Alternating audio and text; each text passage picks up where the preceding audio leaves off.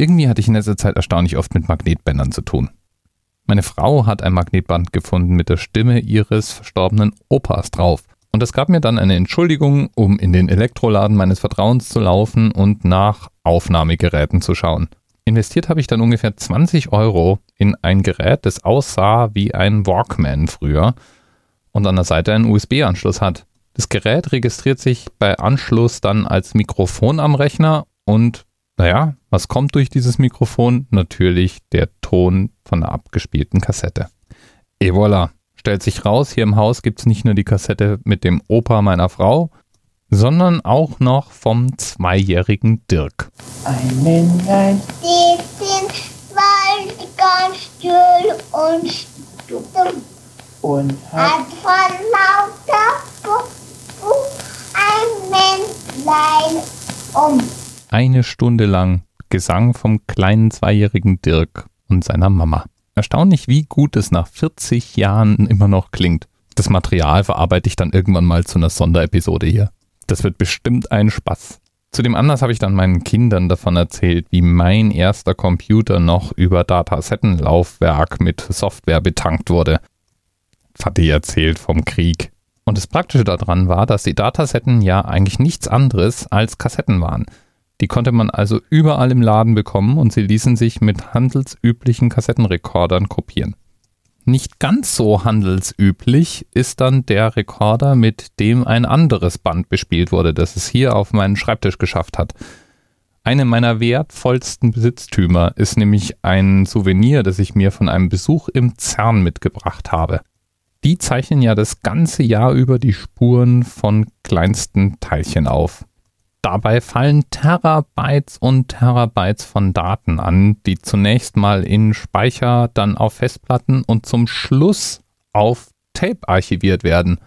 Von diesen Tapes hat das CERN Zehntausende rumliegen und verkauft die inzwischen als Souvenir. Das heißt, ich habe hier ein Tape, das laut Aufdruck ein Terabyte an Daten enthält. Eventuell sogar die Spur von einem Higgs-Boson, wer weiß das schon. Ohne entsprechende Laufwerke ist das Ding natürlich nur ein Briefbeschwerer, aber trotzdem ein verdammt cooler Briefbeschwerer. Aber nicht nur das CERN sichert seine Daten aufs Band. Auch Google hat eine enorme Menge an Bändern. Denn der Vorteil von Tape ist, dass es auf relativ kleinen Raum eine riesige Menge an Daten unterbringen kann und dabei wesentlich haltbarer ist als viele andere Speichermedien, die wir so verwenden. Der Nachteil, der Zugriff ist verhältnismäßig langsam und sequenziell. Das heißt, man muss das Band schon durchspulen, um an alle Daten zu kommen. Und das war schon immer so. Und immer, das heißt in diesem Zusammenhang seit 1935. Damals hat nämlich die AEG auf der Berliner Funkausstellung das erste Magnetband vorgestellt. Das dazugehörige Gerät nannte sich damals noch Magnetophon. Und fast 20 Jahre war das Magnetophon zur Aufnahme und Wiedergabe von Musik da.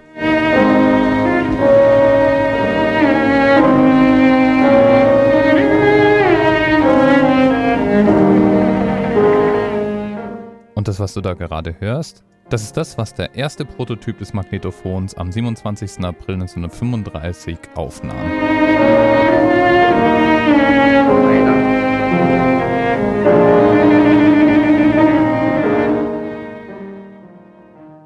Auf die Idee, da Daten drauf zu packen, kam dann die amerikanische Firma IBM im Jahr 1952. Und die brachten dann das Gerät raus, das gleichzeitig das erste externe Speichersystem der IT-Geschichte überhaupt sein sollte. Ein Band mit 720 Metern Länge mit 1,44 Megabyte Speicherkapazität. So viel wie später auf Disketten passen sollte für die damaligen Verhältnisse eine unglaubliche Datenmenge. 18.000 Lochkarten konnte man auf so einem Band unterbringen. Der erste deutsche Kunde von IBM war die Firma Höchst. Und bis heute unterhalten große IT-Firmen Archive mit Tausenden und Abertausenden von Bändern und petabyteweise Daten. Und alles fing an mit einem Bandlaufwerk der Firma IBM, das auf den schönen Namen IBM 726 hört. Und ohne unseren Themenpaten nicht sicher, wäre ich da als Thema heute wahrscheinlich nicht drauf gekommen. Lieben Dank nochmal. Bis bald.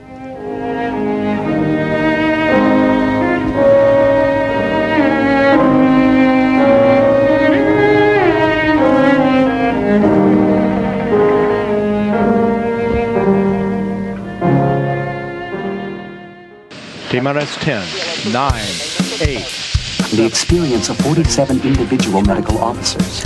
Was hier über die Geheimzahl der Illuminaten steht. Und die 23. Und die 5. Wieso die 5? Die 5 ist die Quersumme von der 23.